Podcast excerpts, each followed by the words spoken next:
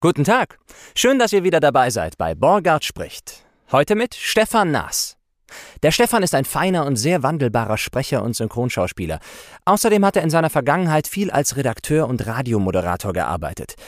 Nicht zuletzt hat der Stefan mit ein paar Freunden vor kurzem eine tolle Hilfsorganisation gegründet, über die wir auch ausführlich sprechen. Doch hört selbst und viel Spaß bei Borgard spricht mit Stefan Naas. Red mit mir,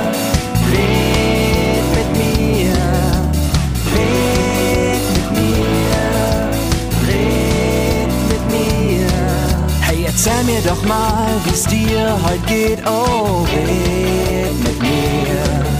Ich bin für dich da, lehn dich zurück und red mit mir. Red mit mir, red mit mir, komm und red mit mir, red mit mir. Das ist aber auch hier bekannt als das Studio mit den Pantoffeln. Wenn man hier wirklich lange ist, bekommt man auch sein eigenes Paar Karto äh, Kartoffeln. Ein paar Kartoffeln, hätte ich auch bekommt ein paar gerne. Kartoffeln und dann noch Pantoffeln. Hör mal, ich wollte gerade mit dem Podcast anfangen, da drückst du mir hier ein Geschenk in die Hand. Ja, ich finde, ähm, also ich, Das ist total lieb. wenn ich irgendwo hinkomme zu Besuch, dann bringe ich ein Mitbringsel mit. Und das ist tatsächlich etwas, das habe ich jetzt schon fast ein Jahr. Für mich. Ja. Weil du hattest mich ja schon ein, zwei Mal Genau, angefragt. ist ja- ist- es ja. kamen diverse Sachen dazwischen bei mir und ähm, deshalb habe ich das schon so lange. Ja, dann packe ich das jetzt live aus. Das ist natürlich wirklich total ungünstig in dem Podcast, wo nur Ton zu hören ist, ein Geschenk auszupacken. Aber ich mache es spannend, indem ich einfach so ein bisschen so Einwürf, Laute, Synchronlaute äh, reinbringe. Oh. Aha. Hm. Aha, oh. Hä? Ah. Hm. Ich habe es übrigens noch lange nicht ausgepackt. Ah. Ach, wie schön. Das Traumsternorchester spielt die größten Rockhits als Schlaflieder. Hör mal, das passt doch, wo wir gerade noch erzählt haben, dass mein Sohn so schlecht schläft. Deshalb hatte ich dir das damals gekauft, als äh, du mir erzählt hast, dass du, äh, dass du Nachwuchs bekommen hast. Und dann war ich in, einer, äh, in einem, tatsächlich noch in einem CD-Laden in Duisburg. Das gibt's ja fast gar nicht mehr. Und ähm, da habe ich da so rumgeguckt, weil ich auf einen Freund gewartet habe. Und dann habe ich gedacht, ey, das könnte zum Borgard passen, weil du bist ja Musiker. Und ähm, ich weiß nicht, wie da, was so dein Musikstil ist, aber ich habe gedacht, ähm, das wäre ein cooles Geschenk, weil, also man muss dazu erklären, das Traumsternorchester, das macht so diese Spieluhrenmusik, aber mit bekannten Hits. Und da können Erwachsene ihre Musik hören, aber die Kinder können dabei einschlafen. Das ist wunderschön. Ja, ich lese mal vor. Hier ist zum Beispiel direkt der erste Song von den Foo Fighters, Learn to Fly. Aber dann halt eben als Or Orchester. Ja. Okay, den einen Song über, überspringe ich. Tage wie diese von den Toten Hosen, da stehe ich gar nicht drauf. Aber hier, guck mal, Under the Bridge. Smells like Teen Spirit. Geil. Und da schläft das Kind dann mit ein? Ja, es ist ja Spieluhrenmusik quasi und das ist wie dieses Pling, Pling, Pling, Pling, Pling. Also kann ich echt nur empfehlen. Apropos, wenn wir schon dabei sind bei Empfehlungen für Kindermusik, Bummelkasten. Kannst du dir auch mal direkt notieren. Das ist aber so ein Typ, ne? Der, Ja, genau. Ja, ja, den kenne ich. Mega. Ja, ja, der ist super. Richtig klasse. Kommt auch demnächst nach Monheim und ähm, da man ja wieder jetzt äh, Kulturveranstaltungen besuchen kann, wollten wir mit der Familie da auch hingehen. In die Aula da, oder wo spielt er? Ich weiß gar nicht genau wo. Ich habe ich hab tatsächlich le- letztens, nee, letztens ist auch schon wieder her, war vor der Pandemie, mit Freunden die Prinzen gesehen. Mhm. Seit Kind an schon großer Prinzen-Fan immer gewesen, war so der, der erste. es läuft bei uns rauf und runter. die erste, Musi erste richtige Musik, die ich gehört Mhm. habe, nach Kindermusik war so der, der Einstieg in die Popmusik für mich die Prinzen. Ja. Und die haben ganz unspektakulär in der Aula in Monheim gespielt. Ach, Aber krass. man muss auch sagen, hatten davor noch mit dem Symphonieorchester irgendwie der Oper in Essen gespielt. Aber dann, In Originalbesetzung noch? ja, ja, ja, ja. Boah, geil. Wieso sind Leute gestorben oder Nee, was? weil ich hatte, äh, also meine Tochter, die liebt die Prinzen und die, wir gucken alles rauf und runter. Und ähm, es gibt ja ein ähm, Stück, ähm, alles nur geklaut, das haben die nochmal neu gemacht mit, wie heißen die, meine Freunde, ne? Mhm. Und ähm, da war halt nur der, der Blonde von den Prinzen dabei. Ah, dann war der nur so Featuring. Das kann sein, ja. ja, ja, ja. Deshalb habe ich mich gefragt, sind die noch zusammen? Aber cool, das ist ja Doch, schön. doch, dass die sind noch zusammen und alt und speckiger und so. Ähm, also Sind die noch so glasklar und hoch oder sind die schon so ein bisschen, naja, älter von der Stimme, so dass man, dass man nicht mehr so in die ganz hohen Töne Also kommt? ehrlich gesagt ähm, ähm, fand ich das, ähm, muss ich überlegen, wie heißt. Se- Sebastian Krumbiegel ist der, glaube ich, mit den, mit den roten Haaren gewesen, ne? Ja, und der andere war Tobias. Nee, heißt der Tobias Krumbiegel? Boah, keine Ahnung. Ach, jedenfalls der, der äh, Küssen verboten, der Lied, die hatten ja eigentlich zwei Liedsänger, einmal Ja, genau. der Blonde und dann der Rothaarige. Der Rothaarige hatte jetzt, ich hoffe, er hört jetzt nicht zu, warum sollte er, aber da, zumindest an dem Tag, als ich ihn gehört habe, hat er so ein bisschen, habe ich gedacht, oh, da fehlt aber was. Mhm. Aber vielleicht war es auch nur tagesbedingt. Vielleicht hat er auch nicht alles gegeben für die Aula im Monat. Ja, das kann auch sein. Ne. Wobei man sollte immer alles geben. So sieht's aus. Und da sitzt hier einer auf der Couch, der immer alles gibt. Pass auf, Stefan, jetzt. Wir kennen uns eigentlich schon sehr lange, aber haben uns noch nie zusammen so richtig hingesetzt und gequatscht, ne? Genau. Weil wir. Einmal halb haben wir uns im Studio getroffen beim, beim so, Mittagessen. Genau, ja, haben wir tatsächlich ein bisschen Mittag gegessen. Das ist auch erst vor kurzem gewesen, Ja, ne, genau. tatsächlich. Obwohl wir schon lange versucht haben, uns zusammenzufinden. Aber ich muss sagen, ich bin totaler Fan von deiner Stimme. Schon damals, als ich die das erste Mal gehört habe, als wir beide ein Synchronprojekt gespielt haben äh, oder äh, produziert haben und wir beiden die Hauptrollen gesprochen haben, uns aber nie gesehen haben. Und ab, ab und zu, je nachdem, wenn du vorgesprochen hattest schon, hatte ich deine Stimme schon auf dem Ohr und fand es mega, was du da gemacht hast. Und habe mir dann auch mal angehört, was du sonst noch so machst und dachte, boah, der ist ja total wandelbar. Der ist ja richtig wandelbar und macht vor allen Dingen alles auch gut. Ne? Also man kann auch sagen, ich kann auch Trickstimme und dann Ich kommt man voll die Gänsehaut. Wirklich. ja, wer hier mir CDs mit Kinderliedern schenkt, der kriegt erstmal eine Lobhudelei richtig ausgeschüttet. Nee, also wirklich, ich bin großer Fan von deiner Stimme und fand das, Das ist aber toll. klasse. Vielen Dank. Ja, aber ich kann das ähm, auf jeden Fall nur zurückgeben. Vor allem bei Fangbone muss ich den Hut ziehen, weil ähm, davon redest du ja, ne? Genau, das ist, so, genau, das ist so eine diese- Animationsserie gewesen. Genau, eine sehr gemacht lustige Zeichentrickserie.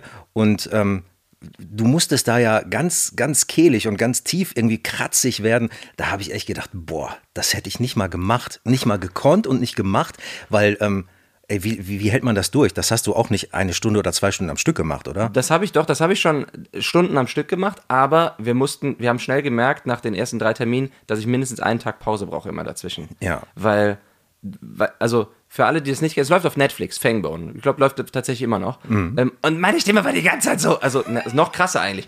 Hey Bill, wir müssen. Oh Gott, Jetzt schmeißt der Michael hier alles um. meine, meine Akustikwand kippt um. Aber da sieht man, wie, wie sehr du in die Rollen direkt ja, genau, ich halte direkt hoch. Bill, wir müssen sofort los! Äh, Weiß ich, der C aus Scalvania, wir müssen. So, und das war halt nonstop. Nicht nur in Action, sondern es war halt immer Kinder. Ja. Und nach der ersten, ersten, ersten zwei Tagen habe ich echt gemerkt, oh, ich kann, nee, vor allem in der Zeit konnte ich nichts anderes machen. Ne? Ich musste irgendwie anderen Leuten sagen, sorry, ich kann jetzt gerade nicht deine Shampoo-Werbung sprechen, weil ich habe keine seidig glatte Stimme gerade. Ja, und wir mussten dann echt Pause machen. Aber es hat so Spaß gemacht und es war so ein cooles Projekt und es war auch tatsächlich meine erste Hauptrolle in einer Serie irgendwie, dass ich da auch dranbleiben wollte irgendwie. Ja, nee, sehe ich auch so, dass man da in dem Fall ruhig äh, sagen kann, du, ich mache mir meine Stimme mal ein bisschen kaputt, ähm, weil das hat einfach Bock gemacht. Das war richtig geil. Und ich finde die Serie immer noch toll. Und es war auch nicht so kaputt machen. Es war ein anderes kaputt machen als bei Computerspielen, fand ich nochmal. Genau, da wo du richtig brüllen musst, so Granate und Genau. wo das äh, Wo die Stimme auch kaputt klingen soll, ne? So, du schreibst um dein Leben, sondern Genau. es war ja trotzdem noch gespielt irgendwie. Ja, richtig. Und bei diesen, bei diesen ähm, Computerspiele, Takes, da kann ich wirklich danach oft nichts machen. Also wenn ich weiß, dass ich sowas mache, dann nehme ich danach für den Tag auch nichts mehr an. Ja, das wäre jetzt direkt meine Frage gewesen. Machst du sowas denn noch? Denn ich habe für mich tatsächlich entschieden, ich mache, mache noch sehr gerne Computerspiele. Ist einer der größten Gründe, warum ich überhaupt ähm, Sprechen so gerne mag oder da auch eingestiegen bin damals. Aber ich habe wirklich schon den Studios jetzt gesagt, ich mache nicht mehr eine Stunde einfach nur Battle Chatter. Also einfach nur Granate oder so. Wenn es in der Rolle drin ist, wenn es eine Rolle ist und die hat halt auch so Takes, wo sie mal schreit, cool, aber ich komme jetzt nicht für Soldat 5 ins Studio, weil du dann halt echt, du bist eine Stunde da, bekommst deine 150 Euro und dann gehst du nach Hause und kannst zwei Tage echt nicht sprechen eigentlich. Ja, das stimmt. Muss man sich fragen, ob es das einem wert ist. Ja. Also da habe ich tatsächlich noch nicht gesagt, dass ich das nicht mache. Es gibt ganz viele andere Sachen, die ich mittlerweile nicht mehr mache, die ich abgesagt habe. Das gehört nicht dazu. Ähm, Ich werde aber auch öfter eher auf so eher so quiekige, schräge Figuren irgendwie gesetzt. Wie bei Fangborn. ja, zum Beispiel, Ja. genau, ja. Was, darf ich fragen, was du denn für dich entschieden hast, nicht mehr zu machen und auch, also ist es aus stimmlichen Gründen oder aus Überzeugung oder was? Ja, also aus Überzeugung tatsächlich. Mm, Ich habe jetzt mehrere Sachen abgesagt für, wie soll ich es formulieren? Es gibt zwei Länder, die im Moment so ein bisschen in der Kritik stehen und ähm, da bin ich angefragt worden, äh, interessanterweise bei einem Land aus einer sehr hohen politischen Position sogar, wo ich gedacht habe, wo, woher will der mich kennen?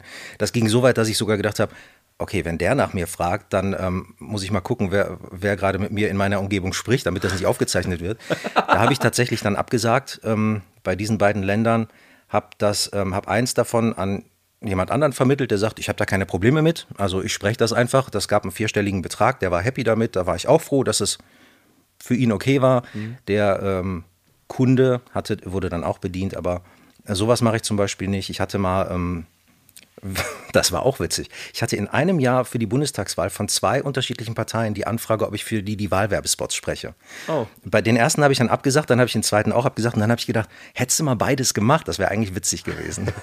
Um so ein bisschen einfach die, das Geschäft auf die Schippe zu nehmen. Oder zu sagen, Ja, also, ja, wenn es bei beiden gewesen wäre, dann hätte mir keiner vorwerfen können, ich bin parteiisch oder irgendwie sonst was. doch, dann hätten sie gesagt, die eine hast aber schöner gesprochen.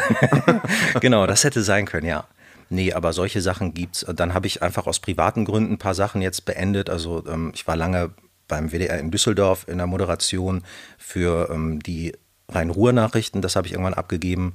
Und äh, diverse andere Sachen noch. Hörbücher zum Beispiel nehme ich ganz viele nicht mehr an, weil die so viel Vorbereitung brauchen und einfach die Zeit nicht da ist.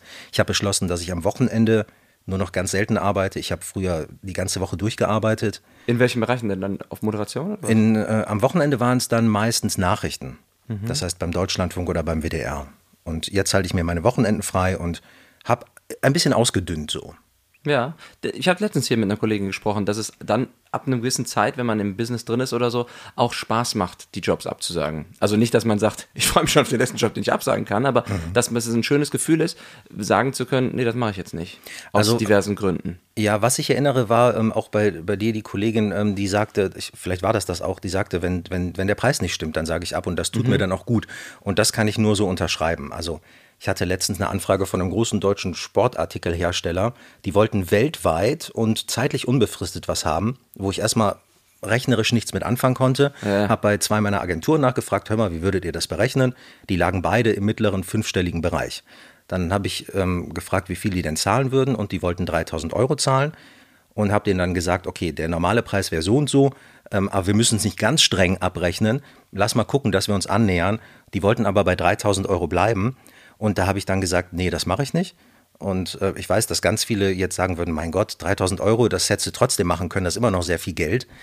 Aber da ging es mir dann doch etwas um, ums Prinzip. Ähm, ich, ich, man muss nicht immer ganz listentreu sein. Ne? Und der Unterschied von 3.000 bis 50.000 Euro ist jetzt auch so groß, dass man sagen kann, da nähert man sich vielleicht auch gar nicht an. Aber da war gar keine Bewegung drin. Da habe ich dann direkt gesagt, nee, dann mache ich auch nicht in fünf Minuten 3.000 Euro. Das ist ja auch sehr äh, loyal der Branche gegenüber und nobel, dass du nicht sagst, nee, komm, die 3000 Euro stecke ich für mich ein, weil sage ich keinem, muss ja keiner wissen, sondern du hast es in dem Moment ja auch teilweise dann für die Branche und für die Kollegen gemacht oder für den nächsten Auftrag, der vielleicht auch kommt, ne? Weil sonst Ja, genau. kommt der nächste und warum dann, warum solltest du den dann nicht auch absagen, wenn du den schon für 3000 gemacht hast? Ja, also ich kann das gut verstehen, wenn Leute das machen. Gerade zu der Zeit, da war Corona echt so zu einer Hochzeit und da ging es vielen auch einfach nicht gut. Ich würde da nie einem Vorwurf machen. Ähm, Ich finde es wichtig, gerade für Einsteiger, dass man sich informiert, dass man irgendwie im Bild ist, dass man zum VDS geht oder auf sprecherpreise.de oder sich die Gagenliste deutscher Sprecher anguckt. Und dann kann man immer noch sagen, ich mache das trotzdem billiger, weil ich ein Einsteiger bin und ich sage, ich mache jetzt im ersten Jahr 50 Prozent davon oder so. Dann passe ich mich irgendwann an. Das können von mir aus alle machen. Aber zumindest sollte man sich ein Bild machen, was man so nehmen kann. Kam denn diese Anfrage direkt von dem Hersteller oder über eine Über eine Agentur. Ja, okay. Also über, also jetzt keine Sprecheragentur, sondern eine Werbeagentur. Ja. ja, manchmal weiß man halt nicht, wissen die die Preise wirklich nicht? Und Ich hatte den Eindruck, sie weiß den eigentlich. Ja, Also, oder genau, oder sie, sie denkt sich, irgendwer wird das schon machen. Ich glaube, das war es im Endeffekt, weil als ich ihr die Preise äh, übermittelt hatte, wie es eigentlich sein müsste, sagte sie schon ja. Also sie hatte geschrieben, ja, das ähm, war mir klar, aber ähm, da kommen wir nicht zusammen. Ja, okay. So, das heißt, sie hatte das Gefühl schon, in welche Richtung das eigentlich gehen müsste. Für mich sind es die drei Säulen, die ich immer nenne, mit denen ich nichts zu tun haben möchte. Das ist Politik, wo ich wirklich nichts spreche, Kirche und Drogen irgendwie. Ne? Das ist so thematisch, was ich nicht mache. Ja, ja, Ja, ich finde auch Drogen finde ich auch echt schwierig. Also, wobei da ist mittlerweile schon die Frage, wo fangen die Drogen an? Ne? Viele zählen mittlerweile auch Zucker irgendwie dazu, sagen auch, das ist auch gefährlich, macht man Süßigkeiten. Ähm, pf, keine Ahnung, also man, man sieht an mir, also ich, ich esse Süßigkeiten und Du ähm, bist auch ein totaler Junkie. ich, ich bin auch ein totaler äh, Schoko-Junkie, ja, irgendwie schon, ähm, muss ich noch dran arbeiten.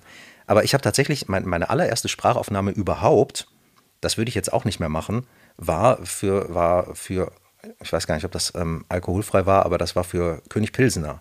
Köpi Lemon. Und ähm, das war irgendwie so ein Radiospot.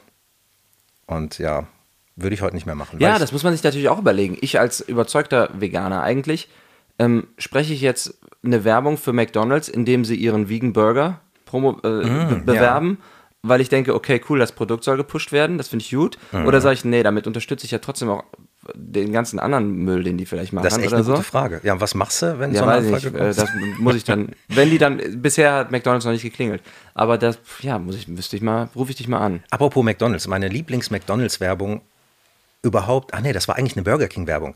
Genau. Irgendwann war das so, dass diese Grenzen gefallen sind. Man durfte vergleichende Werbung im deutschen Fernsehen machen. Ja. Früher durftest du das nicht. Die Amerikaner machen das ja schon lange. Ne? Pepsi und Cola bekriegen sich immer. Und das fand ich so Also, dass man witzig. in der Werbung nicht eine Pepsi zeigen darf, die dann weggeschmissen wird und dann greift er zur Genau. Cola. Ja, oder die Pepsi stinkt und die Cola, die riecht voll lecker oder so. Mhm. Und ähm, dann äh, war das so, bei Burger King kam Ronald McDonald undercover hin und hat eingekauft. Das fand ich so witzig. Das war in den 90ern oder so irgendwann. Aber du hattest nichts mit der Produktion zu tun. Nee, gar nicht. Ich fand das nur Du warst ulkig. einfach nur Konsument. Ja. Aber apropos Essen, wir sind ja öfter mal bei Splendid auch zusammen in Produktion, da höre ich dann deine Stimme, wenn du schon vor mir aufgenommen hast. Und da gab es letztens, ich weiß gar nicht, ob du das mitbekommen hast, denn du hattest schon was aufgenommen und es ging um, äh, was war das? Wir haben diese, diese Restaurant- Detektiv äh, ja. Ja, gemacht. genau. Ne? Also irgendwer, irgendwer sagt, mein Restaurant läuft schlecht und dann, ja, okay, wir schicken einen Detektiv hin und dann. Und die Mitarbeiter werden undercover Ja, beobachtet. ja, genau, richtig. Also ist ja alles gestellt. Aber Ja. so, das, äh, das synchronisieren wir, beziehungsweise es wird als Doku deklariert, das heißt, wir machen nur ein Voice-Over davon. Und du hattest vor mir schon gesprochen und warst irgendein Gast, wahrscheinlich oder so.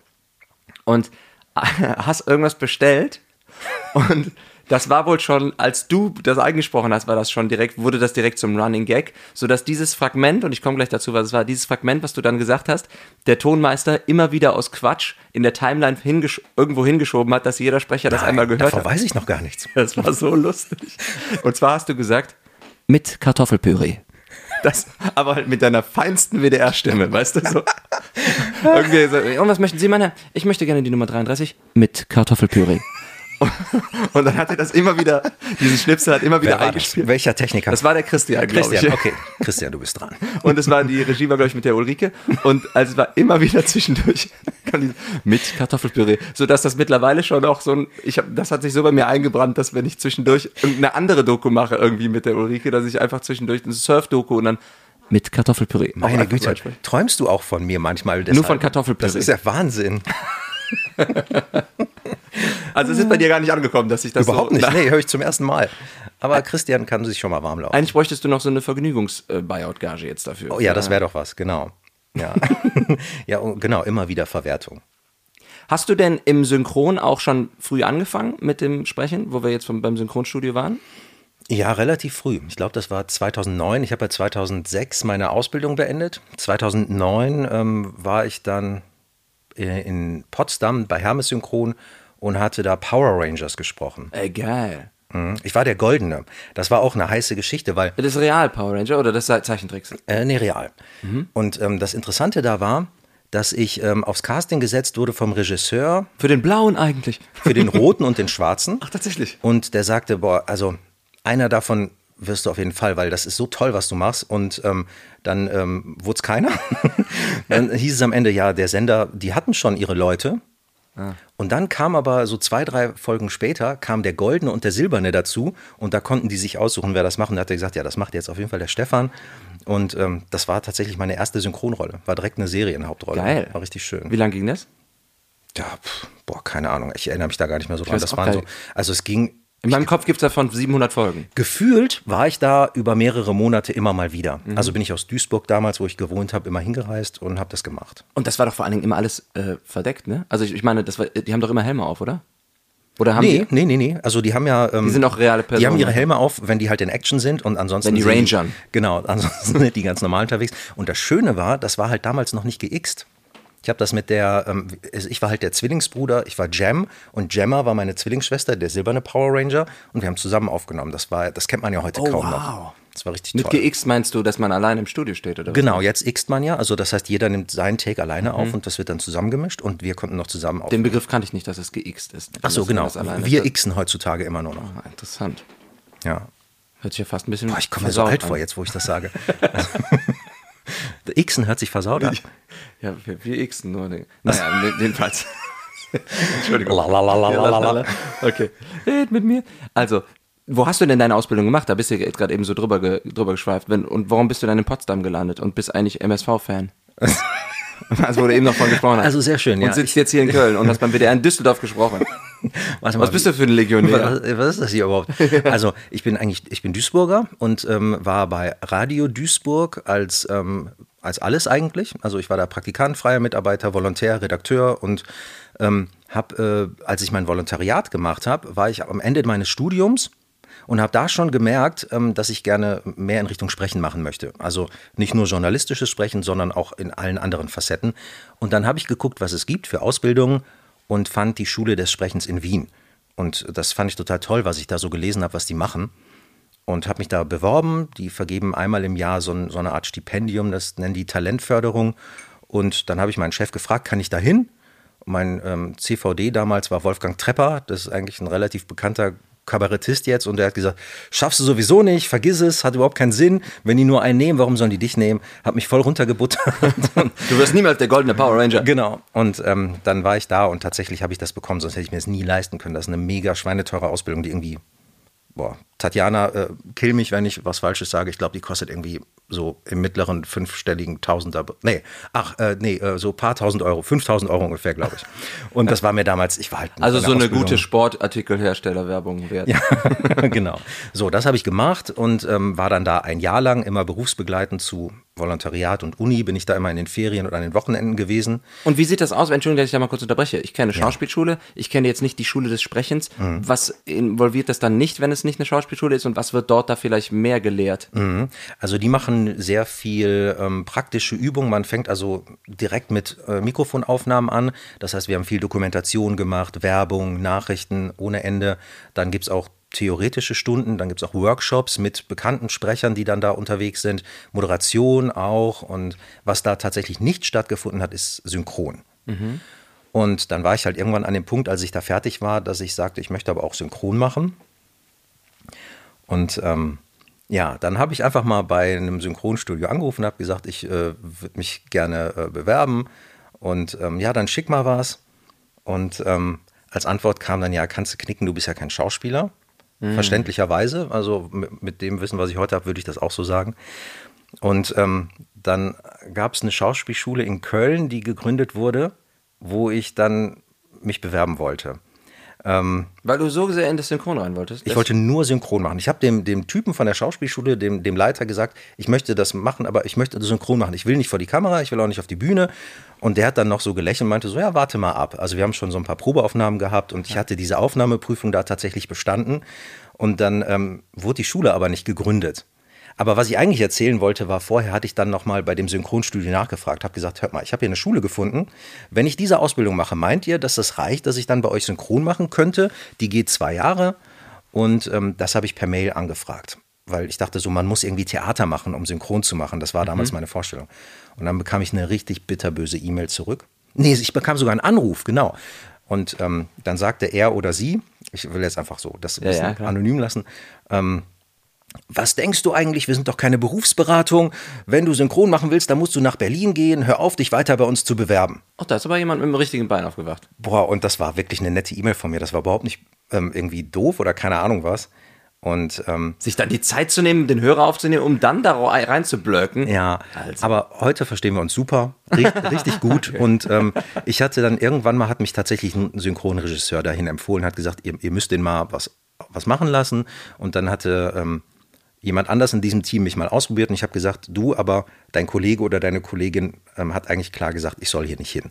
Und ähm, dann ging das aber ganz schnell, dass es doch ging und wir verstehen uns alle super. Und ähm, ich habe das nie angesprochen. Ich weiß gar nicht, ob sie weiß, dass ich das bin so. Ähm, aber zumindest äh, habe ich mit offenen Karten gespielt, habe gesagt, ich soll mich nicht nochmal bewerben und es hat dann trotzdem geklappt. Bist du denn dann auch nach Berlin gegangen und hast in Berlin dann lange Zeit dort synchron gesprochen? Wenn, du, wenn man jetzt denkt, ich will nur synchron, dann würde ich ja auch wirklich nach Berlin gehen. Ja, ich wollte das. Ich habe ähm, tatsächlich äh, mir mal zwei Wochen Zeit genommen, habe gedacht, ich bleibe jetzt mal da, guck mal, was so geht. Habe Akquise vor Ort gemacht, habe ähm, damals noch CDs vor Ort abgegeben mhm. bei ähm, sieben Studios an einem Tag, das weiß ich noch, und hatte am nächsten Tag tatsächlich drei Jobs. Das ging super schnell. Wow. Und dann. Ähm, und wie hast du dich, Entschuldigung, dass ich mal kurz, ich unterbreche immer, wenn ich Sachen wissen will. Mhm. Bist du denn da reingegangen und hast gesagt, ich wohne eigentlich in Duisburg oder ich wohne auch jetzt hier? Ich kann, also genau so. Ich habe gesagt, ich wohne in Duisburg und ich überlege, hier hinzugehen und wochenweise zu pendeln. Mhm. Und ähm, die haben gesagt, ja, genau so musst du es machen. Entweder hast du hier einen Wohnsitz, wo du fest bist, damit wir mit dir planen können, oder du musst mindestens uns im Voraus sagen, in welchen Wochen du da bist und dann muss das auch so im Zwei-Wochen-Rhythmus sein. Manche haben auch gesagt, nee, das geht gar nicht, du musst komplett hier sein. Aber ich habe dann zu dem Zeitpunkt einfach meine Frau so krass vermisst, dass ich das nicht durchgezogen habe. Ich habe gesagt, ich kann nicht irgendwie eine Woche weg sein, Hm, ach, wie schön. weil die wollte halt hier bleiben. Also unsere Familien sind auch hier und dieses Hin- und Herpendeln habe ich dann einfach nicht gemacht. Ja. Also ich kenne zwei, die haben da getrickst. Die haben ähm, sich bei jemandem unter oder quasi eintragen lassen, aber haben da gar nicht gewohnt und sind dann tatsächlich immer hingefahren für die Jobs und haben so getan, als wenn sie da wohnen. Ja. Und ähm, Aber einer, das ist ja gerade in Berlin, wo du sagst, komm- kommst du morgen um 15 Uhr. das, ja, also ich weiß von einem, der ähm, ist dann irgendwann dahin gezogen und ähm, das hat einfach so gut geklappt, dass Ja. er dann dahin gegangen ist. Aber vorher wollte der es erstmal ausprobieren. Und der hatte sich dann so eine schwarze Bahncard geholt und ähm, kostete damals, sagte er, glaube ich, irgendwie dreieinhalbtausend oder sowas. Und das war es ihm wert, dieses Hm. schnelle Hin- und Herfahren und irgendwann ist er dahin gegangen. Und das war dann für dich auch ein Fullstop, als du dann gesagt hast, jetzt bleibe ich dann hier im Rheinland oder in, im, im Westen und dann Ja. bist du auch gar nicht mehr darüber. Fullstop insoweit, als dass ich zumindest, ich, ich würde halt, also die kennen mich nicht, die sagen, who the fuck ist Stefan Naas in Berlin? Aber wenn einer anrufen würde und sagen würde, ich habe hier eine, eine Rolle und da kannst du mal drei Tage kommen, dann mache ich das natürlich. Aber ich würde jetzt nicht irgendwie für 30 oder 50 Takes dann dahin fahren. Nur um da, weil du nicht mehr ankurbeln möchtest da, ja. Ja, genau. Also vielleicht irgendwann mal, wenn die Kinder mal aus dem Haus sind und meine Frau sagt, ich komme mit, dann vielleicht im Alter nochmal, keine Ahnung, aber jetzt nicht. Im Alter, du hast ja eben gesagt, das ist schon so ein Alter. Ich bin eigentlich schon alt, ja genau. Wie alt willst du denn noch werden, Stefan? Ja, also ich will noch zumindest so alt werden, dass die Kinder erwachsen sind. Da würde ich mich freuen. Aber jetzt mittlerweile bist du ja sehr breit aufgestellt und hast das sicherlich auch, trauerst dem jetzt nicht hinterher, dass du jetzt nicht die Solo, also mit Solo meine ich nur Synchronkarriere angestrebt hast, oder? Bist du Nee, vielleicht sogar- tatsächlich haben wir den Vorteil hier in NRW, dass wir auch synchron machen können. Also das ist schon mal schön. Wir haben hier, wir haben hier ähm, die, die, die Möglichkeit, dass wir Hörbücher machen können, Fernsehen, Radio, Hörspiele. Wir haben eigentlich alles hier vor unserer Haustür. Und natürlich kann man jetzt nicht ähm, die große Synchronrolle kriegen, den, die Feststimme oder was weiß ich was. Da musst du schon großes Glück haben ähm, und irgendwie, weiß ich nicht, wer sein. Aber Na, sagen wir mal, du kannst die trotzdem haben. Bei Splendid gibt es ja auch Serien, die schon über Jahre laufen. Mhm. Ja, es ist dann halt nicht Game of Thrones. Das typische Ding, wenn ich sage, ich bin Sprecher und Synchronschauspieler, auch wen sprechen sie denn? Ja, die Frage kann genau. ich Ihnen nicht beantworten. Ich bin nicht so einer, der sagen kann, ich bin der Schauspieler und der Schauspieler. Ja, tatsächlich. Das bei, ist halt das, was- bei mir sind es dann auch eher die Fernsehsendungen, die ich dann erwähne, weil ich halt synchron, das, was ich mache, da, da hatte ich ein paar schöne Rollen tatsächlich, aber das sind dann keine, die Schauspieler kennt man nicht unbedingt. Ja. Hören Sie mal in diese Doku bei Minute 4 rein. Der thailändische Fischverkäufer, der kurz, aua, meine Finger sagt, das bin ich. Ja, ja oder halt zum Beispiel sowas wie Bill bei Fangbone. Ne? Ja. Ähm, bei McMafia gab es auch mal eine sehr coole Rolle, aber da weiß ich selber den Schauspielernamen gar nicht mehr. Tom Weston Jones wäre vielleicht noch was, womit jemand was anfangen könnte. Das war in der Serie Troja, aber ansonsten. Ach ja, Troja, da habe ich auch mitgemacht. Das war auch selbe Studio wie Fangbauen, ne? Ja, genau. Ja, richtig. Stimmt, das war auch eine sehr schöne Serie. Mhm. Und äh, Faden verloren. Ja, Ich trinke mal dann. Dann erzähle ich vom MSV. Du hattest irgendwann vorhin noch MSV gesagt. Als MSV-Fan ist man einfach sehr gebeutelt und ähm, es waren schöne Zeiten in den 90ern, als ähm, der MSV mal eine Zeit lang Erster der äh, Bundesliga war. Und da weiß ich noch im, im Sportstudio sagte, wie hieß er, glaube ich, Michael Steinbrecher, der mit den langen Haaren? Ich weiß es nicht mehr. mit den Locken und den langen Haaren. Ja, oder? genau, sagte, was für ein Tag, Dieter Kürtens MSV ist Tabellenführer und ähm, da ging mir auch das Herz auf. Aber eigentlich als MSV-Fan leidest du immer. Hast du denn auch schon mal beruflich mit den Zebras zu tun gehabt als Sprecher dann irgendwie, dass du da mal so Ich, Prestige. ich habe mal was gesprochen, ich weiß aber nicht mehr was. Das war irgendwie so ein Film. Das war, weil ich halt als Duisburger ähm, kannte ich jemanden, der für den MSV irgendwie Videos gemacht hat. Ich weiß nicht mehr, was das war, ehrlich gesagt. Nee, aber ich habe tatsächlich als Düsseldorfer so zwei, äh, zwei Kölner Unternehmen, für die ich auch unterwegs bin. Ja. Also zum Beispiel mache ich äh, für die ähm, Rheinenergie bin ich die Telefonstimme Ach cool. und für Ach wirklich? Ähm, ja, Ah ja, okay. bist du bei den Kunde? Nee, nicht mehr. Ich habe ge hab gekündigt, aber dann habe ich wahrscheinlich. Nicht wegen mir, Drücken hoffentlich. Sie bei Kündigen auf die 5. genau. Und ähm, das hat sich jetzt gelegt. Ich weiß nicht, ob ich da noch die Stimme bin, aber ich habe lange für Ned Cologne auch die Werbespots gesprochen. Aber oh, really? ja. Das heißt, die sind, die sind sehr tolerant, so Leuten gegenüber, die im Düsseldorfer Süden wohnen. Ich bin tatsächlich von der Rheinenergie zu dem An Energieanbieter gewechselt, äh, dessen Stimme ich bin. Ach, geil. Nicht, weil ich dachte, ich habe mich selbst überzeugt, sondern weil ich die sind, äh, sind hier E-Regio ist das, die machen Ja. so regionalen äh, ähm, nachhaltigen Strom und so mit Windrädern Ja, und okay. Wasser und so. Das fand ich irgendwie, auch wenn die Rheinenergie direkt um die Tür, um die Ecke ist, aber doch habe ich mich wahrscheinlich einfach auch selber überzeugt, als ich dann meinen Imagefilm gehört, als ich dann den Werbespot gehört habe. Ja. Der Mann hat recht. Wechsel. ja, ja, gut. Naja, es gibt auch ein paar Erklärvideos von der Rheinenergie, die könntest du dir auch mal anhören. Vielleicht kommst du noch auf die richtige Seite. Du hast vor allen Dingen eine kleine, eine kleine Sprecherzucht zu Hause, kann das nicht sein? Ach ja, das geht halt ganz schnell. Ne? Du, wenn du dein Studio zu Hause hast und du gehst in dein Studio, dann am Anfang fragen die Kinder noch, was machst du da?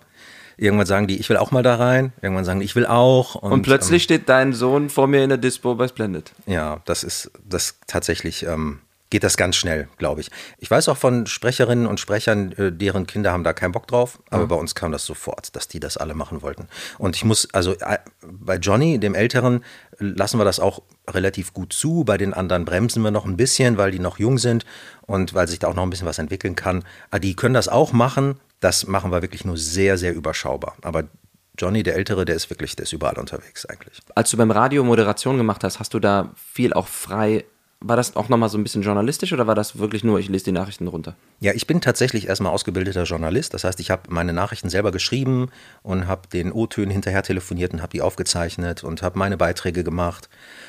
Und ähm, irgendwann musste ich mich halt entscheiden, was ich mehr machen will. Ich habe dann beides parallel gemacht. Ich war dann Redakteur beim WDR, da habe ich journalistisch gearbeitet und habe dann abends meine Sprecherjobs immer zu Hause gemacht.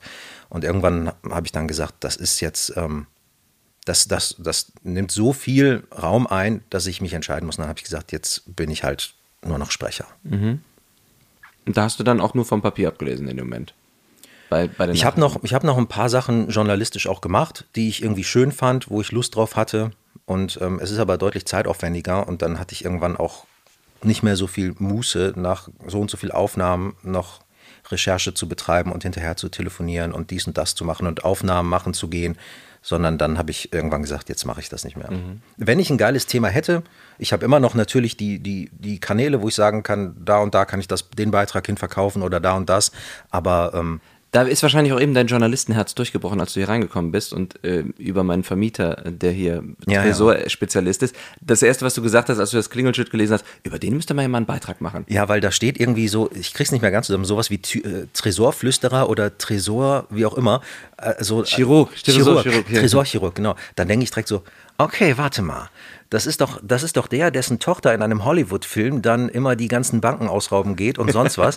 und ich finde das einfach mega interessant, wenn der da seine Tresore hat, die der öffnet und was du erzählt hast, dass er die nicht mal knackt, sondern er, er er rekonstruiert irgendwie den Code oder öffnet die so, dass sie wieder verschließbar sind, das ist für mich direkt ein Thema wert. Das, das ist was, was Leute sich auch angucken würden in der Doku oder in, in der Reportage, besser gesagt. Das finde ich ja auch immer sehr beeindruckend, wenn ich eine Doku spreche und das Thema ist noch so banal, aber wenn es wirklich gut journalistisch, redaktionell aufgearbeitet ist, dann ist es, dann ist es total, dann sind es erstens tolle Bilder, wenn es gut auch gefilmt ist, mhm. und dann ist es irgendwie auch schön erzählt. Da kann es irgendwie die, weiß ich nicht, die, ich hatte mal, okay, das war jetzt aber noch so in der Ausbildung irgendwie, einen, einen Sprechergig, da ging es um, um die Erzählerin. Und zwar ähm, war das die Person, die in Kuba in den Zigarrenfabriken, wo ja, Leute sitzen. Die vorgelesen hat, ne? Die Vorleserin, genau, die Vorleserin, nicht die Erzählerin. Mhm. Also in Kuba sitzen sie dann in der Zigarrenfabrik, in diesem großen Raum.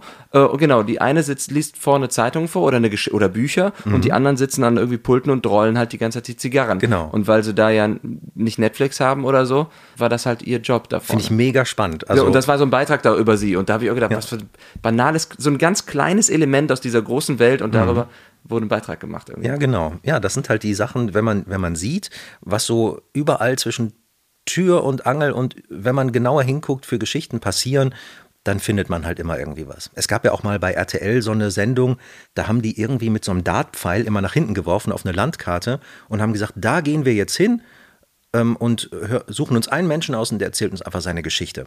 Und der hat dann nächst, den nächsten Fall geworfen. Und das oh, waren cool. immer nur so ein paar Minuten. Und da, ich fand, das war immer total interessant, weil irgendwie hat jeder was zu erzählen. Irgendwo gibt es um die Ecke immer irgendwas. Viele Leute sind sehr interessant. Man muss nur einfach mal mit denen sprechen. Ne? Mhm. Dann sag doch mal was über dich, was, was noch keiner weiß. Irgendwie, was, was aber ein netter Fakt wäre. Ich war mal auf einer Clownschule. Ach echt?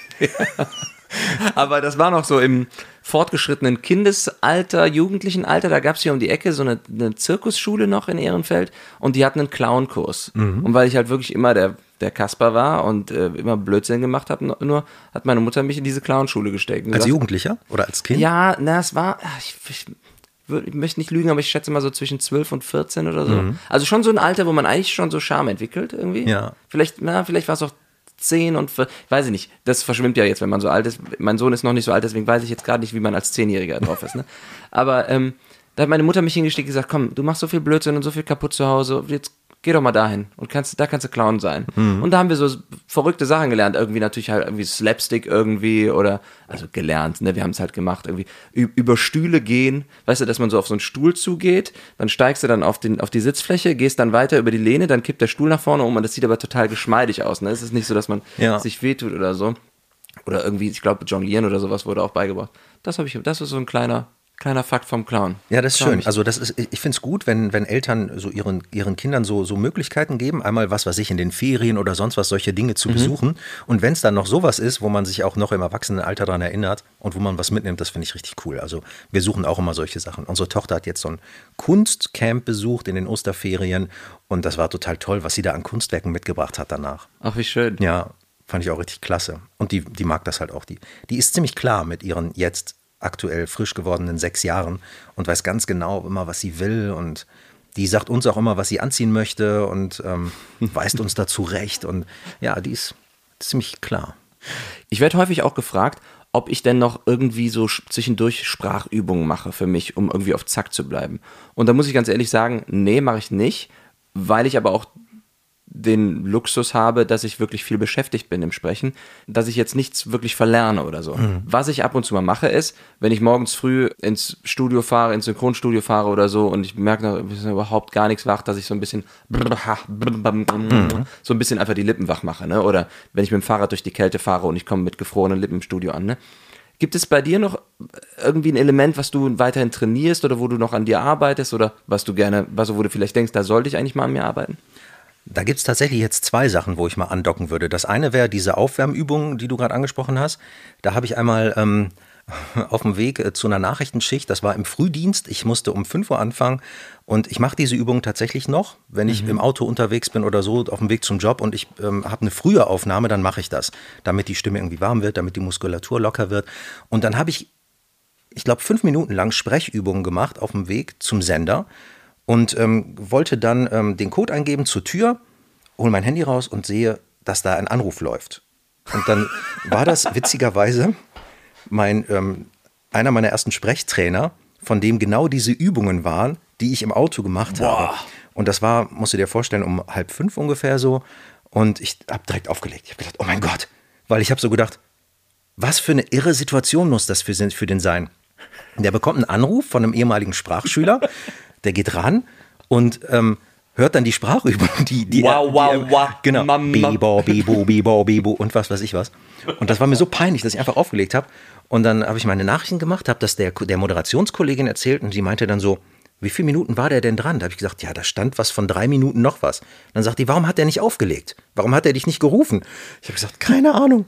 Und ich habe den nie darauf angesprochen. Wir arbeiten heute tatsächlich. Du hast immer voll die Probleme mit Leuten im Zwist oder irgendwas, was du dann nie ansprichst. ich habe es nie angesprochen. Wir arbeiten beim Deutschlandfunk zusammen und ähm, manchmal sehen wir uns in den Schichten, aber ich habe nie gesagt, hör mal, damals, das war mir voll peinlich. Tut mir total leid, dass ich dich irgendwie einen Pocket Call da irgendwie rausgerissen habe aus dem Schlaf. So, also so viel einmal zu den Sprachübungen. Die mache ich noch. Und das andere ist, was Training angeht. Ich habe schon meine Baustellen. Also woran ich, wo mein Chefsprecher, der Dieter Schiffer vom WDR Stimmwerk, der sagt mir immer noch, ähm, arbeite an deinem an deinem Ruhrpott-Slang. Ähm, also ich habe immer noch, ich sage gerne Wirt und anstatt Wirt und ich sage gerne Kirche anstatt Aha. Kirche. Der Herr, der Herr Nas. Genau. Und die haben sich bei der Schule des Sprechens irgendwie noch immer beömmelt, wie ich da gesprochen habe. Anstatt das Meer habe ich immer mehr gesagt. Und in Wien haben sich beömmelt? Wie ja, die haben, die haben sich beömmelt, ja, ja, genau. Und das heißt, da, da bin ich immer noch dran. Das kriege ich nie so, nie so ganz weg. Aber das ähm, gehört ja auch zu dir. Aber ich weiß, was du meinst. Du willst einen Schalter umstellen. Ja, ja, aber unabhängig davon ähm, sehe ich schon zu, dass ich alle paar Jahre noch Sprechtraining mache. Bei ähm, Trainern, bei Coaches. Tatsächlich, ja? Ja, ja. Das, das, ist mir ganz, das werde ich auch immer machen. Ich hatte letztes Jahr war ich bei Regina Münch, das ist die stellvertretende Chefsprecherin beim WDR. Und die, von der bin ich ein ganz großer Fan und die hat so eine ganz tolle Natürlichkeit. Und dann habe ich ein paar Stunden mit ihr gemacht, einfach um da vielleicht auch nochmal was mitzunehmen. Und das, ähm, das werde ich immer machen. Also, wie, sieht das, wie sieht das dann aus? Also, das sind dann wahrscheinlich mehr als nur Bebop, Bap, Bebop, sondern ist es dann vielleicht auch Textanalyse und äh, Betonungskurven oder wie? Ja, bei ihr ging es jetzt ganz besonders äh, mir darum, dass ich so ein Gefühl dafür kriege, wie sie arbeitet, wie sie das macht, dass sie so immer so natürlich klingt. Und dann hat sie mir halt das anhand von, von Hörbüchern haben wir das gemacht, weil sie eine traumhaft tolle Hörbuchsprecherin ist. Und ähm, dann habe ich halt ein paar, paar äh, Texte gelesen. Sie hat mir gesagt, wie sie daran gehen würde. Und das fand ich richtig stark. Und sowas hilft mir immer irgendwie weiter. In, irgendwann werde ich ähm, auch nochmal Training mit jemand anderem machen und der hat wieder einen anderen Gesichtspunkt, auf was er so achtet. Und man kann immer was rausziehen, finde ich. Ja. Für mich wäre fast erstmal die Hürde zu denken, wenn ich mich jetzt irgendwo fürs Sprechcoaching irgendwo melden würde, dann hätte ich mir selber, würde ich mir selber vielleicht so viel Sand gegenüberstehen und sagen, du bist doch schon ein Sprecher, du hast doch ein Studio, du machst das doch schon. Mhm. Und hätte vielleicht auch das Bedenken, dass der andere sagt, du bist doch schon Sprecher, was willst du denn jetzt noch? Lernen, ne? Aber ich glaube, dieses von jemand anderem einfach in Anführungsstrichen was abgucken oder so ein bisschen was von der, von seiner Herangehensweise und Mentalität oder ihrer mitzunehmen, mhm. Das kann, man kann ja auch sagen, das finde ich total blöd, wie der daran geht. Das mache ich ganz anders oder aber eben, das greife ich auf, das finde ich gut. Ja, also es ist ja erstmal so, per se, ein Sprechtrainer freut sich ja, wenn er Stunden hat. So, das heißt, wenn du ihn buchst, ist er ja erstmal happy. Das heißt, der wird nicht sagen, ja, was willst du hier, sondern der, der Sprechtrainer weiß ja an sich auch, dass man immer was verfeinern kann. Zumindest der The äh, Tresorchirurg, der Ach, gerade da vor dem Fenster die Blumen gießt. Ja, man muss ja auch einen Ausgleich haben irgendwie. Ne? ähm, so, also das ist das eine. Und das andere ist, wenn du im Sprechtraining sitzt, dann merkst du, glaube ich, ganz schnell, wie gut das tut. Immer wieder. Egal wie gut du bist. Ich habe mal damals, als ich angefangen habe, von Bodo Fenton den Tipp bekommen, der sagte mir, ähm, Du achte darauf, dass du viele Sachen bedienen kannst und dass du nicht nur so in einer Nische unterwegs bist. Und diesen Tipp von Bodo habe ich immer beherzigt. Ich habe immer geguckt, dass ich mich möglichst breit aufstellen kann und auch dafür war das Sprechtraining mit ganz vielen verschiedenen Leuten immer gut. Mhm. Das ist ja nicht nur monetär wichtig, dass man breit aufgestellt ist, weil man vielleicht immer, immer irgendwie was zu tun hat. Es macht auch Spaß natürlich, breit aufgestellt zu sein. Und ich glaube, es ist auch wichtig, um jetzt mal ganz metaphorisch zu sprechen, die Werkzeuge in seinem Werkzeugkoffer dass die ähm, sehr divers und unterschiedlich sind, dass man, dass man ja auch vielleicht Sachen, die man, wo man den Doku-Schalter sonst umlegt, vielleicht braucht man den manchmal auch in einer anderen, in, in einem Hörbuchcharakter mhm. oder den Hörbuchschalter braucht man dann vielleicht auch mal beim Synchron oder so. Ne, dieses breit aufstellen schult ja auch, weil es, weil es einen so wandelbar macht, wie eben deine Stimme halt ist. Ja, so ist das. Und es macht Spaß und du kannst es absetzen. Das kommt auch noch dazu. Also, na klar, kostet das viel Geld. Sprechtrainer, gute Sprechtrainer sind teuer. Aber man muss ja nicht eine ganze Ausbildung wieder machen. Es ja, ja. reicht ja, wenn du mal drei Stunden machst oder fünf. Und dann das kontinuierlich nebenbei, neben deiner alltäglichen Arbeit, kann ich echt jedem nur empfehlen. Und würdest du sagen, jetzt, wenn ich jetzt an dieses Hörbuch-Coaching, ähm, was du da gemacht hast, oder diese Stunden denke, würdest du da sagen danach, okay, das meiste ist tatsächlich in dem Fall jetzt Vorbereitung vor dem Sprechen eigentlich? Und wie viel ist, wie viel ist, ein um nochmal so einen Schalter anzusprechen, so ein Schalter, den man umswitchen muss, einfach nur vor dem Mikrofon, dass man denkt, ah ja, das Gelernte anwenden und dann klappt's. Ja, was ich mit Regina vor allem gelernt habe, ist, dass ähm, es ist ein, äh, ein bisschen musste ich resignieren, weil all das, was sie macht, in der alltäglichen Hörbuchwelt nicht unbedingt so umsetzbar ist zeitlich. Ja. Also ich habe schon teilweise einen Hörbuchtext bekommen, anderthalb Wochen vor der Aufnahme. Und dann schaffe ich das nicht, das so vorzubereiten, wie ich das eigentlich machen würde. Ich mache das gerne so. Das ist vielleicht auch ein bisschen übertrieben, aber ich lese mir das erstmal einmal durch, damit ich irgendwie ein Gefühl kriege. Und dann lese ich das nochmal durch, um mir meine Markierung reinzumachen. Und wenn ich dann Zeit habe, dann gehe ich das danach nochmal irgendwie durch. Aber so viel Zeit ist einfach gar nicht. Dass ich fast mittlerweile, wenn ich die Sachen so kurzfristig bekomme, das teilweise nur noch einmal lesen kann, wo ich schon direkt meine Markierungen mhm. mache. Das finde ich schwierig, weil ich noch gar nicht weiß, wo es hingeht am Ende. Und ähm, Regina versteht es einfach total toll, in so eine Metaperspektive zu gehen und Sätze so zu, zu lesen, also jetzt nicht lesen im Sinne von vorlesen, sondern zu verstehen, was sie an Bedeutung haben, wo ich boah, ein unendliches an Zeit für brauche, um an dem Punkt zu kommen, was sie ganz natürlich hat. Das heißt, ähm, ich muss da viel mehr Zeit für aufwenden. Mhm, verstehe ich. Ich bin da nicht so schnell äh, drin einfach. Ja, und da muss man sich natürlich überlegen, deswegen hast du auch eben erwähnt, das Hörbuch hast du ein bisschen zurückgeschraubt. Genau. Das habe ich auch so getan, denn wenn du das dann auf einen Stundenlohn runterrechnest, und ich meine jetzt nicht nur, damit verdiene ich nichts, das will ich nicht machen, du musst es ja dann auch in Relation sehen, was könnte ich stattdessen machen? Mhm. Entweder mit dem eigenen Sohn schwimmen gehen oder oder halt einen anderen lukrativen Job oder so, wenn du ein Hörbuch dreimal, äh, wenn du so ein Buch dreimal liest, bevor du es einsprichst und dann sprichst du es aber auch noch ein und dann bekommst du am Ende für pro fertige Audiostunde leider im Moment nur 200 bis maximal 400 Euro, je nachdem, mhm. wo man gerade unterwegs ist oder ja. so. Aber du hast da was angesprochen mit dem mit der Quality Time. Ne? Gehe ich mit meinem Sohn ins Schwimmbad oder bereite ich jetzt den Text zum dritten Mal vor oder wie auch immer? Und genau an dem Punkt war ich halt auch irgendwann, dass ich gemerkt habe, so du musst nicht die ganze Zeit arbeiten Und gerade wenn die Kinder da sind, willst du das auch nicht immer. Ich habe jetzt zwei Hörbücher noch angenommen. Das eine ist halt, ähm, das war journalistisch für mich sehr interessant, weil das war von Bob Woodward geschrieben, der damals die Watergate-Affäre aufgedeckt hat. Mhm. Und, Oh, ähm, äh, das ist aber vor kurzem auch rausgekommen, ne? ja, genau. Ja, ja, das ist jetzt vor kurzem rausgekommen. Und ähm, da durfte ich halt äh, den, den deutschen Part machen, also das Toll. deutsche Hörbuch lesen. Und das habe ich direkt zugesagt, weil ich das einfach vom, von meiner Herkunft auch irgendwie interessant finde, journalistisch gesehen.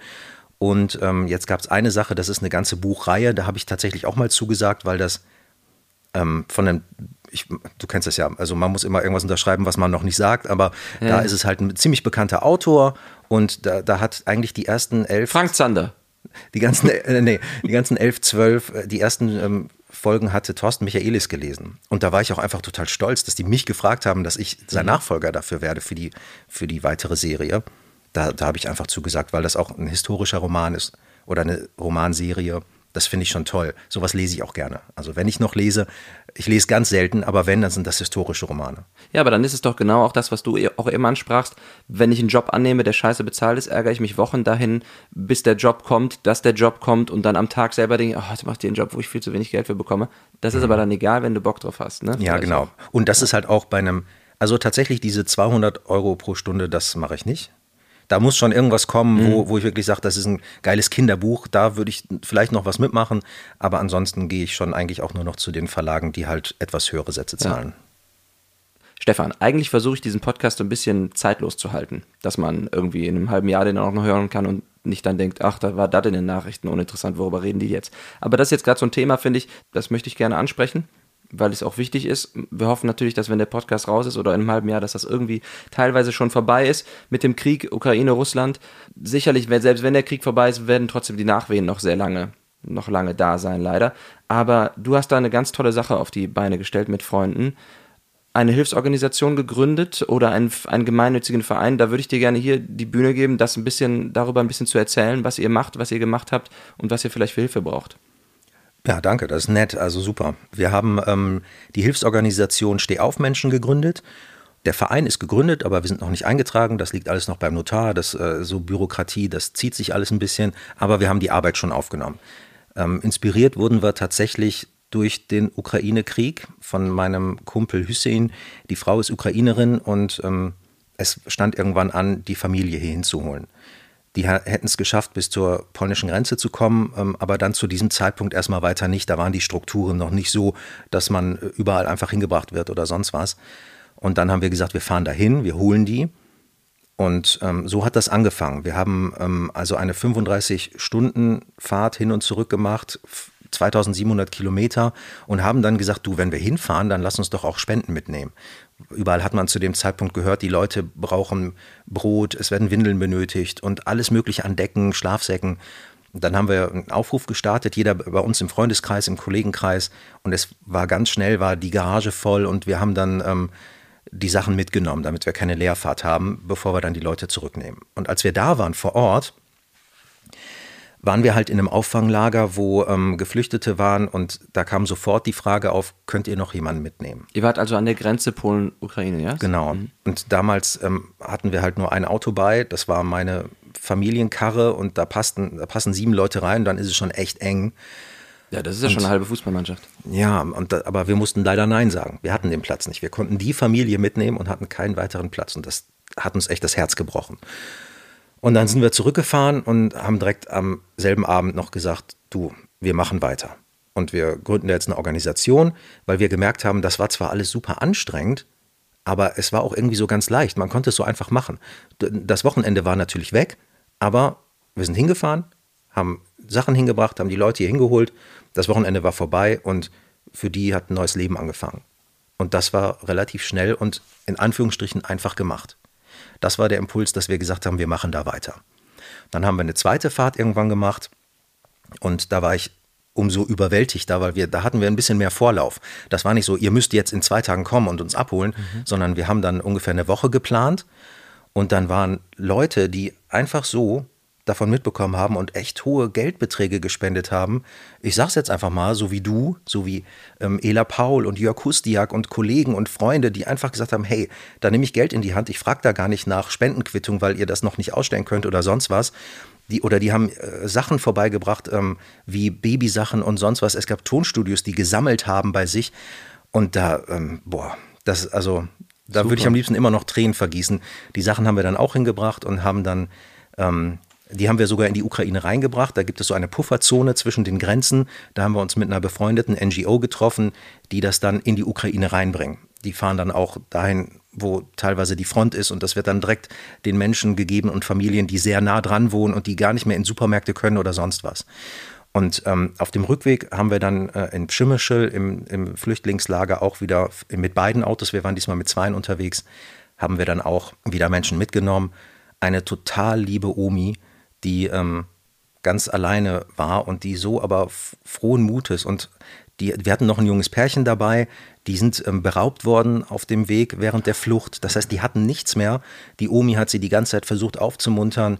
Die Omi haben wir nach Bochum gebracht, das Pärchen in Mönchengladbach. Da stehen wir auch immer noch in Kontakt. Wie wird das organisiert, wenn man dann da steht und sagt, ich möchte gerne jemanden mitnehmen? Gibt es eine Liste? Gibt es eine Schlange, wo Leute in Autos einsteigen? Wie stelle ich, ganz blöd gefragt, Entschuldigung, mhm. wie stelle ich mir das vor und wo, wo bringt man die dann hin? Wo, wo darf man sie raus? Also, du kannst ja nicht sagen, hier, ich lasse dich hier vorne am, an, an der Linie 5 raus, äh, fährst du ja. Wie funktioniert das? Also in Pschimmerschel, da ist es so, da ist es extrem toll organisiert. Da, das war auch wunderschön. Da sind Menschen aus aller Welt sind da hingekommen, um zu helfen. Du hast ganz viele Volunteers.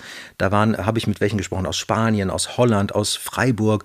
Und ähm, die organisieren dann immer, die sind dann eine Woche da, sagen hier, ich kann das und das machen. Und dann werden die da eingeteilt. Und wenn du als äh, als jemand, der eine Fahrt anbietet, dahin gehst, dann wirst du registriert, dein Ausweis wird ähm, kopiert, damit die sehen können, okay, wo, wo, wo, kommen die Menschen hin, damit das keine Schlepperbanden ja. oder sonst was sind. Und ähm, dann äh, fragen die im, ähm, im, äh, im Auffanglager, so, wir haben hier jemanden, die fahren nach NRW, die fahren die und die Strecke entlang, die könnten euch da und da überall unterwegs absetzen, möchte da jemand hin? Und dann ähm, melden sich welche oder auch nicht. Und wir haben halt dann die Stops gehabt in Bochum, bei einem Neffen von der Frau in Mönchengladbach, bei dem Onkel von dem Jungen des Pärchens. Und dann haben wir noch eine Familie mitgenommen, die haben wir nach Duisburg gebracht. Da haben wir noch relativ kurzfristig äh, eine Unterkunft organisiert innerhalb von, von meinem alten Kollegenkreis bei Radio Duisburg. Und die ähm, haben die aufgenommen. Das war noch ein bisschen heikel, die Geschichte, weil der Vater von dieser Familie, der muss eigentlich kämpfen, der durfte eigentlich gar nicht raus. Mhm. Und irgendwie hat er es aber rausgeschafft. Und die hatten auch so eine schlimme Geschichte. Die wurden auf der Flucht von so einer mafiösen Organisation ähm, irgendwie ausgenommen. Und die konnten da irgendwie entkommen. Und deshalb hat er gesagt, ich muss mitkommen. Nimm mich bitte mit. Ich fahre einen Tag später wieder zurück und ich werde kämpfen, aber ich muss sehen, dass meine Familie in Sicherheit ist. Verstehe. Deshalb haben wir den mitgenommen. Der hat eine Nacht da übernachtet. Dann hat er ein Zugticket bekommen, ist wieder in die Ukraine und wow. wie viele andere halt seine Familie in Sicherheit wissend kämpft er jetzt. Wie kann man helfen, wenn man möchte? Euch, wie kann man euch unterstützen? Wo geht man hin? Was soll man tun? Ich meine, also, ihr seid zwar nicht beim Notar, aber es ist trotzdem schon möglich. Oder ist das, ist das, darf man das nicht erwähnen, weil noch nichts eingetragen das, ist? Also ich weiß gar nicht, ob ich, ähm, wir haben die Spendenquittung, äh, wir haben die Spenden komplett in äh, Lebensmittel investiert und haben die Quittung alle behalten für alle Fälle, mhm. falls ein Finanzamt kommt und sagt, so, ähm, ja, du hast da äh, beim Borgert gesagt, ihr habt Spenden bekommen, so, was habt ihr damit gemacht? So, keine Ahnung, wenn mir das irgendwann zum Nachteil gereicht, ist mir das ehrlich gesagt egal. Wir haben da einfach hundertprozentig reinen Gewissens was Gutes mitgemacht und wenn ich dann irgendwas nachzahlen muss, dann mache ich das. Also jetzt kann man uns helfen, ähm, wir starten demnächst ein Projekt, das machen wir zunächst in Düsseldorf und wollen das dann mindestens in Duisburg, vielleicht auch noch woanders ausweiten. Das heißt, neue Freunde finden. Und da werden wir Kinderprogramm organisieren, einmal monatlich, vielleicht auch zweiwöchentlich, das wissen wir noch nicht genau, wo dann mal sowas ist wie einmal ist Kinderschminken, einmal ist Fußballspielen, dann vielleicht mal irgendwie auf den Spielplatz gehen oder picknicken. Und da können dann geflüchtete und einheimische Kinder zusammenkommen und in der Hoffnung, dass da vielleicht was draus entsteht. Schön. Und mhm. ähm, da sollen dann auch die Eltern kommen, da können auch Jugendliche kommen, das ist gar nicht so eingeschränkt, aber die Kinder kriegen ein Programm. Und wir haben halt bei uns im Team eine pädagogische Fachkraft, die wird das begleiten. Wir haben eine Ukrainerin, die sprachlich da vermitteln kann. Bei unserer zweiten Fahrt hat sich freiwillig über eBay Kleinanzeigen eine ähm, Frau gemeldet, die Polnisch spricht, die auch kommen wird, die also war bei der Fahrt dabei und die will uns auch in Zukunft weiterhelfen. Wir bekommen viele Anfragen tatsächlich von Leuten, die schon jetzt ein Praktikum machen wollen, obwohl wir noch nicht mal eine Räumlichkeit haben und so. Und da wird es mit Sicherheit was geben, wenn jemand sagt, ich will euch da unterstützen. Es gibt einen Synchronregisseur, der hat auch gesagt, ich komme auch zu diesen Treffen, ich mache da auch was. Und ähm, in Zukunft können wir auch Spendenquittungen ausstellen. Dann kann man auf stehaufmenschen.com sich gerne melden. Im Moment können wir das noch nicht. Also in einer Welt, wo man so auf das Negative gerade fixiert ist, weil man Gefühl hat, man kriegt es von allen Richtungen gegen den Kopf geballert, ist das wirklich eine sehr schöne, noble Sache, die ihr macht. Richtig klasse und auch schön, wie du davon erzählt hast. Das war ja wirklich, das war ja wirklich fast, sehr, das war ja ein großer Hoffnungsschimmer, den du da gegeben hast in dieser doch so schlimmen Rahmenbedingung irgendwie. Ja, zum Glück gibt es da viele von. Also das ist halt das, das Schöne in dem Negativen von einem Krieg, dass überall ganz viele so Lichter aufleuchten und Menschen sagen, wir machen jetzt was. Und ähm, wenn der Krieg irgendwann mal vorbei ist und diese ganzen Vereine und sonst was und diese Impulse bleiben, dann hat es ja vielleicht auch irgendwie ja. was. Danke für dein Engagement in diesem Moment und danke für dein Erscheinen hier bei mir. Sehr gerne. Vielen lieben Dank. Ich habe zu danken. Danke für die Einladung. Ich freue mich, dass wir uns jetzt mal persönlich kennenlernen konnten und hier mal äh, richtig schön quatschen konnten. Ich hoffe, das ist das erste eineinhalbte Mal von vielen. Ja, das wünsche ich mir auch. Mach's gut, Stefan. Du Ciao. auch. Ciao, Micha.